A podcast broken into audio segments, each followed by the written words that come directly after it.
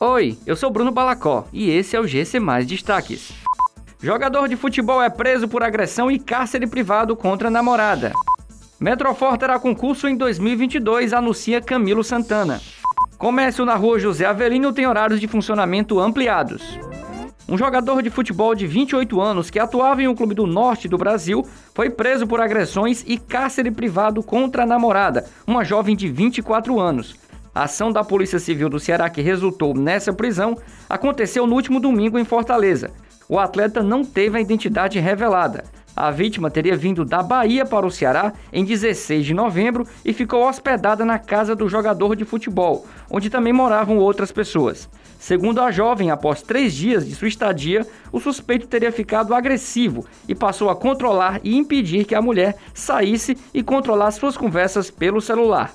A polícia só ficou sabendo de que estava acontecendo quando uma amiga da vítima entrou em contato com a Delegacia de Defesa da Mulher de Fortaleza.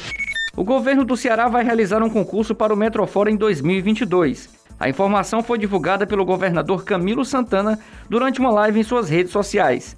Segundo o gestor, o concurso deve abrir cerca de 150 vagas.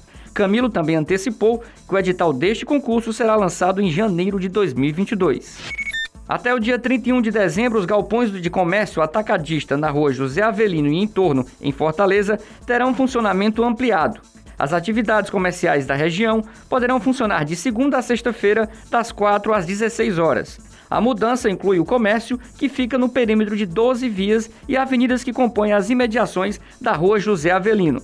A ampliação no horário de funcionamento tem como finalidade organizar o fluxo de visitantes na região durante as festas de fim de ano. Essas e outras notícias você encontra em gcmais.com.br. Até mais!